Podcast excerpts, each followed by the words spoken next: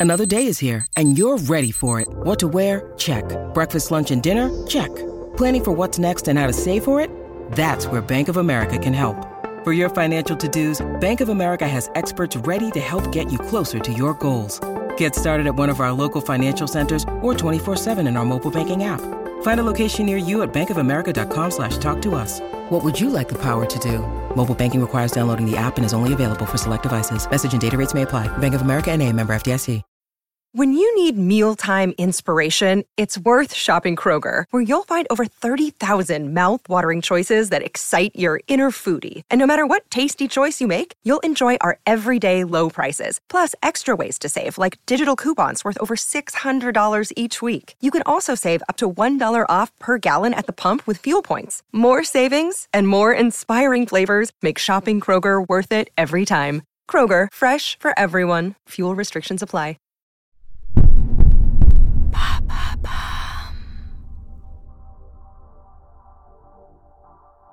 Bonjour à tous, je suis Alice Haché. Je vous souhaite la bienvenue dans l'empreinte.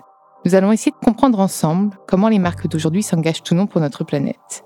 Chaque semaine, je reçois donc des start des PDG de grands groupes ou encore des directeurs de la RSE qui m'expliquent comment leur entreprise s'engage pour porter une révolution de l'impact sur notre planète.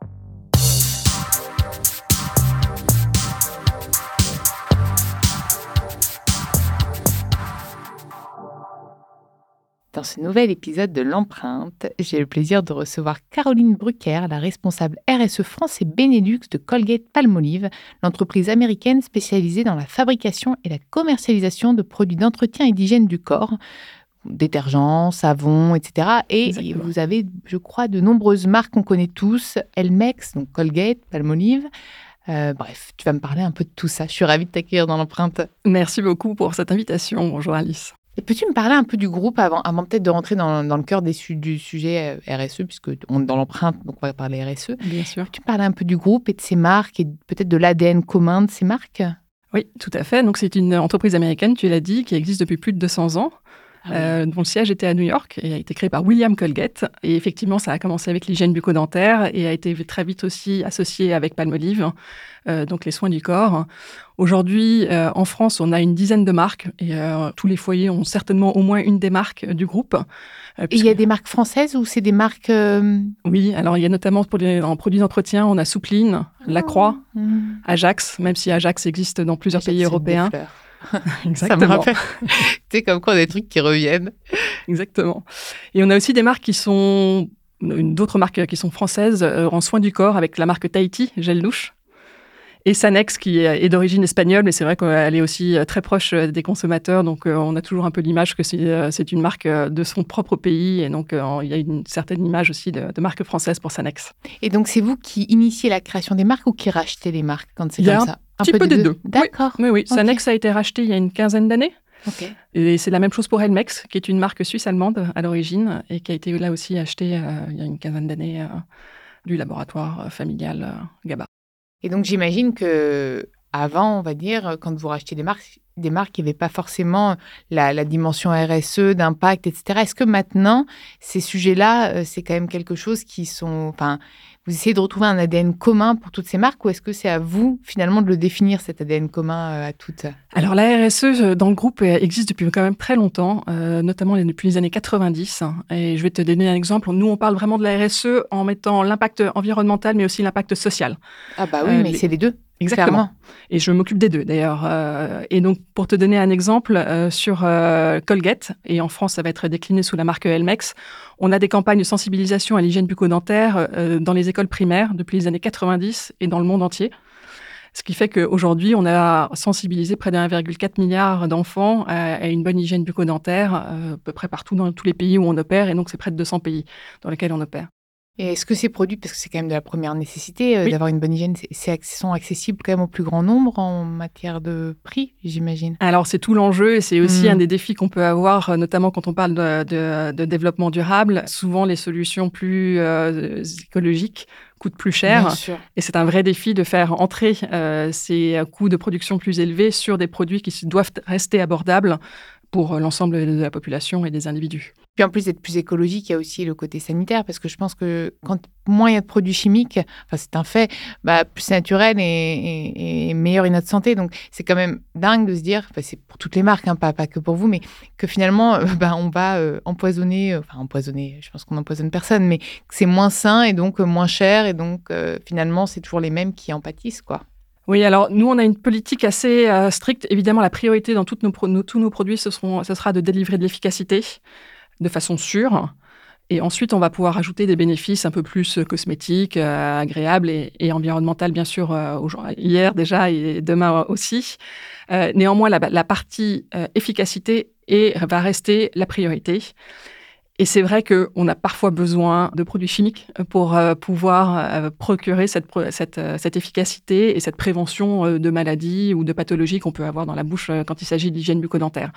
Donc, les ingrédients naturels sont intéressants et on va essayer de les apporter autant que possible euh, dans les formules. Néanmoins, si on doit garder certains éléments qui sont issus de, euh, la pétrochimie ou de la chimie de, tout court, pour garder l'efficacité de nos produits, ce sera notre priorité. Mais c'est transparent, c'est-à-dire que le consommateur sait exactement que le produit a des. Alors, de toute façon, on suit les réglementations françaises et européennes. On a l'obligation de quantifier le, le pourcentage d'ingrédients naturels dans les formules et donc c'est effectivement ce qu'on va indiquer sur nos emballages. Donc effectivement, au travers de notre développement de formules, on essaye d'allier l'efficacité à, la naturalité de la formule et des ingrédients autant que possible. Notamment, euh, par exemple, avec Tahiti, euh, qui est formulé avec 95% euh, d'ingrédients naturels. Mmh. Et est-ce qu'il y a des alternatives peut-être moins efficaces proposées, mais du coup 100% naturelles, ou c'est carrément pas votre parti pris? Vous préférez privilégier l'efficacité? Oui, toujours. Non, mais au moins c'est clair. Enfin, moi, je préfère savoir, euh, mm. me dire bon bah ok, là, je veux vraiment de dents blanches, mais je sais que je vais mettre un peu de pétrochimie dans, dans la bouche. Non, mais au moins, en fait, je pense qu'aujourd'hui, le consommateur, ce qu'il reproche à la marque, c'est pas euh, de d'essayer d'optimiser son produit pour le plus efficace, c'est le, le, fait de, ne pas de pas en parler et d'être un peu euh, pas très clair dessus. Donc après, je sais qu'il existe plein de, de dentifrices 100% naturels, mais peut-être du coup moins efficaces et c'est pas votre positionnement. Donc, donc, au moins, au moins vous êtes clair. Et euh, question packaging, parce que forcément, moi, c'était l'une de mes premières questions. je pense pour tout le monde. D'ailleurs, bah, moi, j'ai bossé en retail. Hein, donc, euh, souvent, on, on, structure le cerveau pour dire, dentifrice, est-ce que tu as besoin de deux packaging? Je sais que vous en avez enlevé un des deux déjà, je crois bien. Mais en fait, c'est vrai que c'est hyper compliqué et c'est un, on vous attend. Enfin, je pense que le mmh. consommateur vous attend carrément là-dessus aussi. Comment vous avez fait euh, bah, pour, je sais pas si toutes les marques, parce qu'il y a quand même beaucoup de marques, pour certaines marques. Enfin... Donc effectivement, on nous reproche souvent d'avoir encore euh, un carton euh, autour du tube. Mais pas tous, non? Vous avez pas... Alors certains ne l'ont pas. Ouais, parce que moi j'ai. Néanmoins, on nous reproche malgré tout de ne pas l'avoir retiré systématiquement. Et il y a deux, euh, deux raisons et demie au fait d'avoir encore ce, ce, cet étui. La première, c'est une question aussi de, de, réglementation dans le sens où on nous demande d'indiquer beaucoup d'informations sur les emballages. Or, un tube euh, n'a quand même pas une surface de communication énorme, surtout si on veut malgré tout donner aussi des bénéfices euh, plus cosmétiques ou qui vont plaire aux consommateurs pour qu'ils comprennent pourquoi est-ce qu'ils doivent choisir une variété par rapport à une autre. On a énormément d'informations à mettre, c'est compliqué de mettre sur un tube. Ça, c'est la première raison, mais on pourrait partir du principe qu'on arrive malgré tout à, indiquer ces, euh, ces, informations sur le tube seulement, puisque d'ailleurs on peut le faire sur certaines références. Là où on, cale, euh, c'est quand on fait euh, l'analyse du cycle de vie complet. On ne parle pas simplement du produit en lui-même, mais quand on réfléchit à la production, l'approvisionnement, la distribution du produit, ensuite l'usage, on se rend compte que un dentifrice dans un tube seulement par rapport à un dentifrice dans un carton, eh bien, c'est le celui qui avec le carton qui a une meilleure ACV, une meilleure analyse du cycle de vie. Parce que l'autre va être détruit entre-temps? Non, en fait, le tube tout seul doit avoir un peu plus de plastique pour qu'il tienne euh, dans le bouchon, par exemple, pour qu'il tienne euh, de façon verticale sur, le, sur, son, euh, sur, son lavabo, parce que c'est comme ça qu'on a l'habitude d'utiliser le produit. Donc, bah, tout de suite, rajouter plus de plastique à l'empreinte carbone. Oui, parce que le bouchon est plus épais maintenant, c'est de visualiser. Exactement. Oui, par exemple, plus de il y aurait en fait le packaging du tube sans le carton a plus d'impact que celui avec le carton qui reste de carton en fait. Exactement, le carton, on sait très bien le recycler, le, que ce soit recyclable, etc. Enfin, on a vraiment on manque vraiment d'infos en fait. Alors, c'est pas seulement le tube et le, bouchon qui serait plus épais, c'est aussi toute la logistique de transport. Un tube souple, parce qu'on a besoin qu'il soit souple, bien sûr, pour pouvoir se faire sortir la, pâte, euh, a besoin d'être protégé euh, dans les cartons pour le transport, euh, surtout quand on empile beaucoup de cartons pour optimiser le camion, la palette et le camion derrière. Donc, ça veut dire qu'il faut renforcer les cartons extérieurs si le tube est seul. Ensuite, chez nos distributeurs, il faut aussi qu'ils puissent les mettre en rayon facilement. Donc, du coup, pour que ce soit simple pour eux, bah, il faut les mettre dans des petits présentoirs. Donc là aussi, c'est du carton supplémentaire. Et donc, en fait, quand on calcule l'empreinte globale de ces deux options, eh bien, effectivement, euh, l'empreinte carbone est meilleure à date sur euh, l'option euh, dentifrice plus carton. Et quid de la recharge Parce que franchement, pour avoir testé, alors j'ai testé plein de trucs, je suis une testeuse ambulante, non mais je trouve ça super, le petit flacon en verre qu'on recharge avec son dentifrice. Ça, c'est pas un truc sur lequel vous pouvez aller, le vrac et la recharge? Alors, on regarde différentes options. là aussi, tout dépend de l'objectif, mais si on, il faudrait malgré tout calculer là aussi l'empreinte carbone de chacune de ces options pour vérifier qu'effectivement elle est meilleure. Sans calcul, on peut pas. Je suis entièrement d'accord. Et l'autre considération qui est essentielle à, avoir, c'est le comportement euh, du consommateur et surtout ça va, son envie très souvent de changer de variété, euh, de parfum et de justement de quand c'est des leaders comme vous, c'est-à-dire que quand c'est une petite marque, je peux comprendre, mais vous êtes un leader, donc en fait, on n'a pas beaucoup de choix mis à part vous finalement quand il y a le mec, il n'y a pas beaucoup beaucoup de concurrence en rayon. quatre acteurs majeurs. Voilà. Si vous tous vous changez en même temps, bah en fait, on n'aura plus le choix et on va s'y mettre. Donc en fait, on a besoin de vous là-dessus. Enfin, et quitte à nous, éduquer, parce que je pense que c'est un peu facile de, de, culpabiliser aussi le consommateur et de se dire, bah, on ne peut pas changer. Mais en fait, je pense que si à un moment, bah, on voit qu'il y a de plus en plus d'offres, on, en fait, on n'a pas du tout d'offres. En fait, on n'a pas d'alternative aujourd'hui. Enfin, moi, j'ai essayé d'acheter, euh, mis à part quelques marques, c'est compliqué de trouver du vrac. Moi, je pense que objectivement, euh, ça, peut être pas mal, surtout quand vous êtes un acteur, enfin un leader.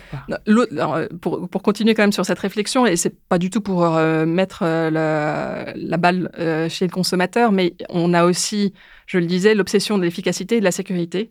Et c'est vrai que quand on, on, verse un nouveau produit dans un flacon qui a déjà été utilisé, euh, surtout sur des formules qui sont liquides, telles qu'on peut l'avoir, ou pâteuses, euh, avec, avec de l'eau en tout cas dans les formules, on a des risques de développement de bactéries qui sont assez importants. D'accord. Et donc effectivement, si on utilise un flacon pendant très longtemps, euh, qu'on ne le nettoie pas bien et qu'on verse de nouveau un nouveau produit dedans, il peut y avoir des mélanges de bactéries qui sont compliqués à gérer et qui surtout peuvent générer des problèmes de santé.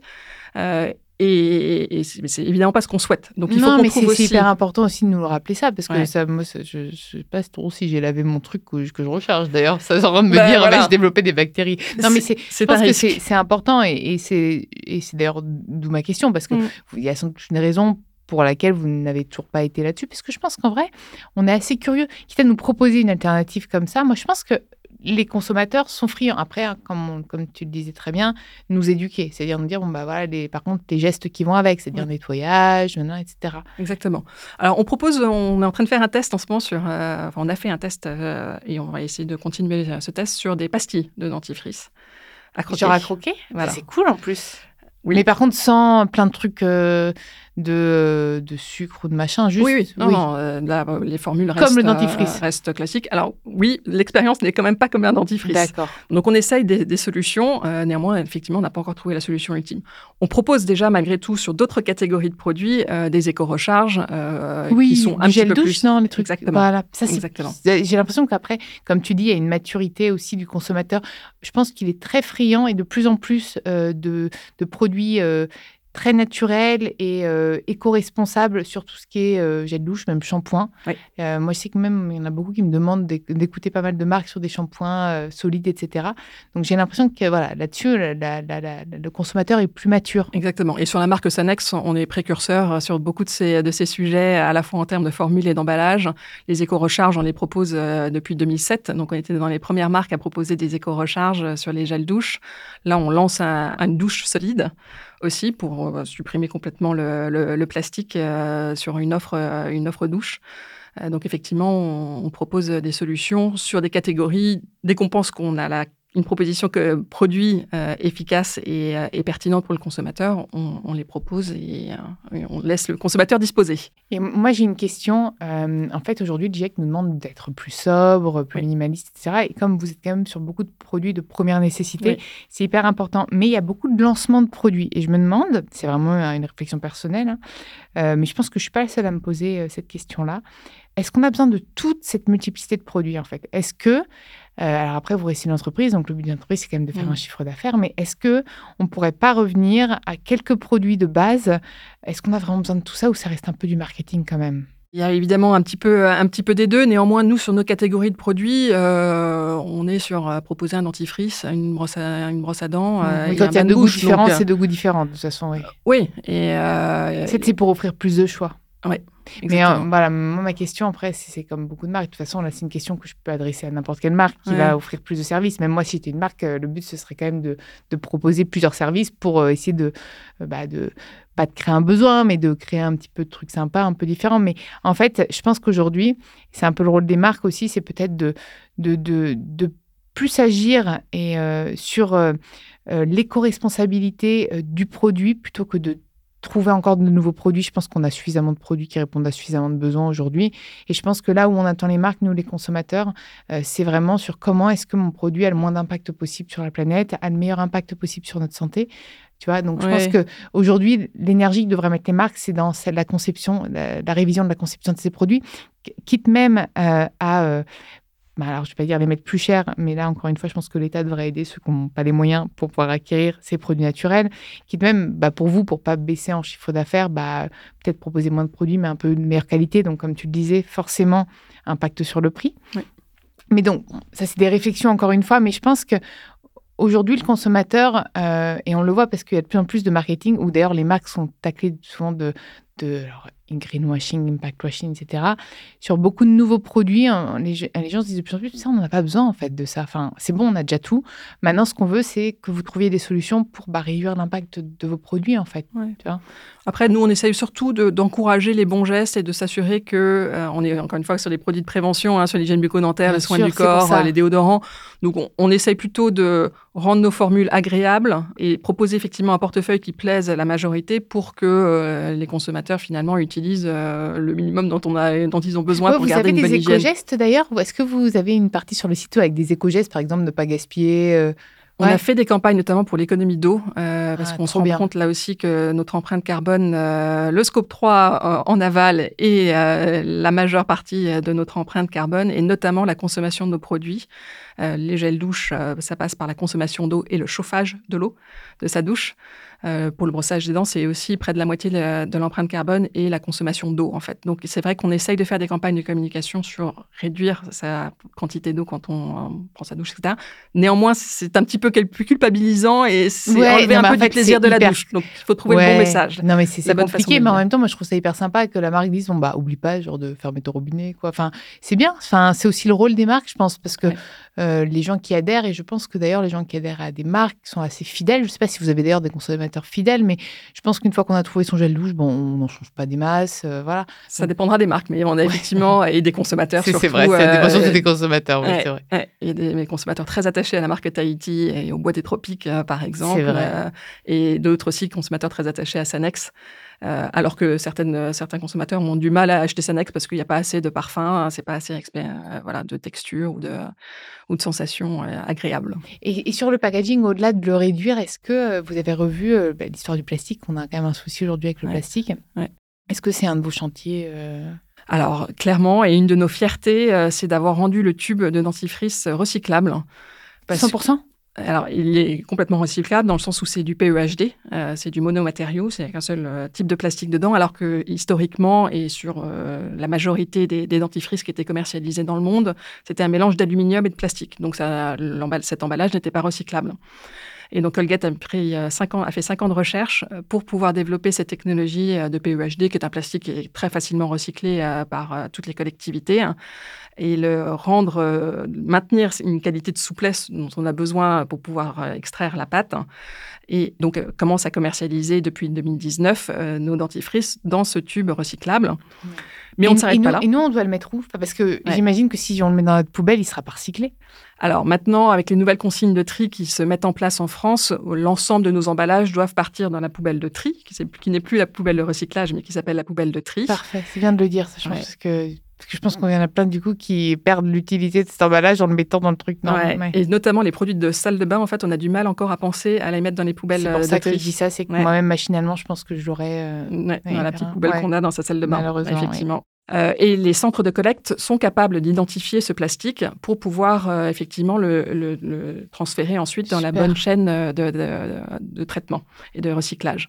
Mais on ne s'est pas arrêté à transformer notre portefeuille euh, avec cette technologie. On a proposé cette technologie en open source à tous les fabricants. Ça, c'est bien. De produits non, mais ça, on a besoin que les marques se serrent Ouais. le coude, en fait. Exactement. Parce que franchement, c'est exactement là-dessus qu'on vous attend. C'est Ouais. euh, trouver des solutions et les mettre bah, en Exactement. euh, Donc, on l'a travaillé Super. avec nos fournisseurs d'emballage et ces, fournisseurs d'emballage peuvent aussi effectivement le proposer à tout fabricant de dentifrice, mais aussi de n'importe quel produit Donc même finalement. une jeune euh, marque qui naît peut avoir le super ça. Et on passe nous-mêmes du temps euh, à expliquer à ceux qui sont intéressés. Et d'ailleurs, j'appelle euh, euh, toute personne qui est intéressée par en savoir un peu plus à me contacter et on peut effectivement échanger entre nos ingénieurs pour expliquer cette technologie et comment ce qu'ils pourraient imaginer de, de l'utiliser sur leurs propres euh, produits. Trop bien. J'aurais encore plein de questions à te poser sur l'environnement, mais, mais on n'a pas assez de temps dans l'empreinte. J'ai trop mille questions, le transport, le machin. Mais j'ai aussi envie de parler, euh, parce que tu, juste avant, tu me disais que tu allais aller à Bordeaux pour Oui. euh, faire des courses.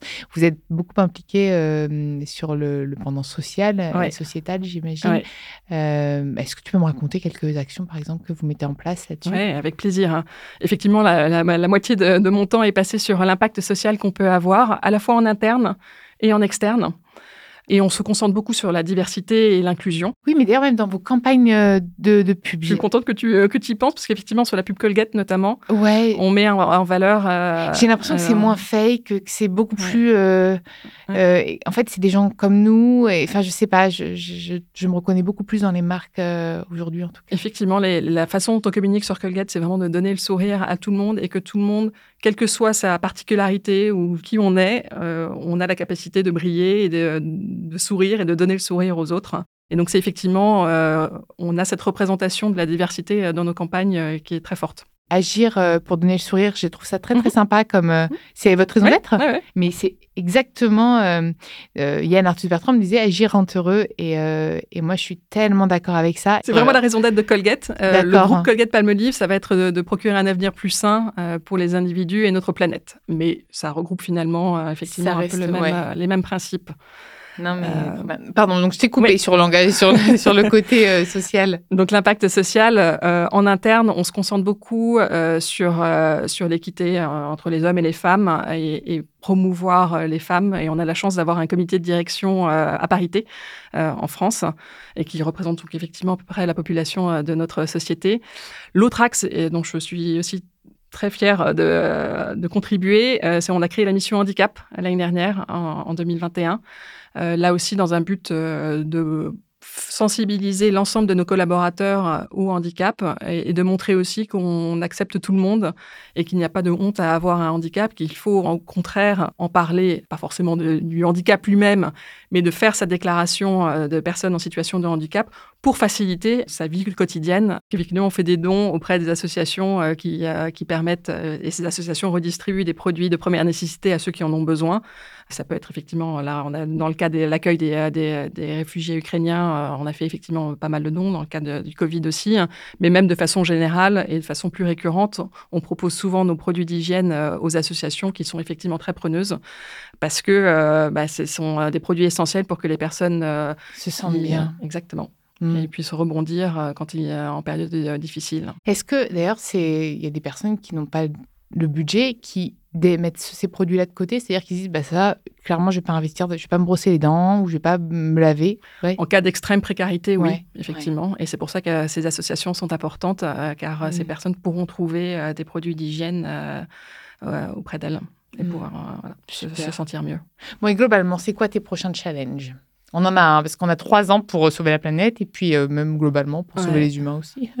Alors, comme moi, je suis euh, dans une filiale, je me suis mise comme mission avec euh, mon comité de direction euh, de sensibiliser l'ensemble de nos collaborateurs à nos engagements euh, et à ce qu'on peut faire concrètement euh, chez Colgate euh, en France et dans le monde. Et donc, effectivement, là, je suis en train de sensibiliser au travers d'une demi-journée de formation l'ensemble de nos 300 collaborateurs en France, du terrain et, et du siège, euh, sur nos engagements et sur les actions concrètes qu'on mène en France. Mais j'imagine qu'en plus, ils sont hyper preneurs, parce qu'aujourd'hui, Ouais. les gens ont besoin de sens quand même dans leur métier. Donc, euh, ouais. Exactement. Ça- Et ça enrichit leur quotidien. Et, même eux peuvent vous enrichir parce que j'imagine que l'intelligence collective, on en parle souvent. Enfin, c'est hyper important. là, j'ai euh, sensibilisé à peu près euh, les trois quarts de, de, nos collaborateurs. Il me reste encore 4-5 formations à faire. Et mon espoir après, euh, c'est que ça génère des idées dans certaines équipes auprès de certains collaborateurs pour que eux-mêmes viennent nous proposer des projets qui seront probablement très concrets peut-être très spécifiques à la France, mais qui auront un impact soit sur le domaine de l'environnement, soit sur l'impact euh, social. Et typiquement, on en revient à ce qu'on disait, euh, on a commencé à en parler, mais euh, donc on travaille avec l'association Premier de Cordée, qui est une association qui s'occupe de, donner des activités sportives aux enfants qui sont hospitalisés. Et ça, cette collaboration qu'on a pu mener entre l'entreprise Colgate Palmolive et, et, Premier de Cordée, ça vient d'un collaborateur qui connaissait cette association, qui l'a trouvée géniale, qui trouvait que les valeurs étaient proches des nôtres et qu'il en a parlé au comité de direction et à moi. Et euh, on a effectivement euh, complètement euh, adhéré à, ce projet et les valeurs communes et, le partenariat a été lancé et, et, fonctionne très bien. Donc voilà. Donc j'espère qu'au travers de toutes ces formations qu'on va pouvoir faire, d'autres projets soit encore une fois sur l'impact environnemental, soit sur un impact sociétal, pourront naître depuis nos collaborateurs pour, pour la société Colgate. Bah, trop bien. Bah, écoute, euh, je te souhaite bon voyage puisque tu pars, euh, je crois bien, à Bordeaux pour ça. Exactement. En tout cas, j'ai appris beaucoup de choses et, euh, j'espère que ben, beaucoup de personnes seront inspirées par vos innovations, que vous continuerez à en développer parce qu'on a encore besoin de vous pour, pour trouver encore des nouvelles solutions. Euh, et, continuer à agir en ce sens parce que voilà, on a, on a besoin d'entreprises qui, qui, agissent parce que agir donne le sourire. Hein. Exactement. on sera là pour ça. J'espère. Merci à vous d'avoir écouté cet épisode. Vous pouvez retrouver tous les épisodes sur toutes les plateformes de podcast ainsi que chaque semaine sur thegood.fr. N'hésitez pas à liker, partager et commenter le podcast. À très vite.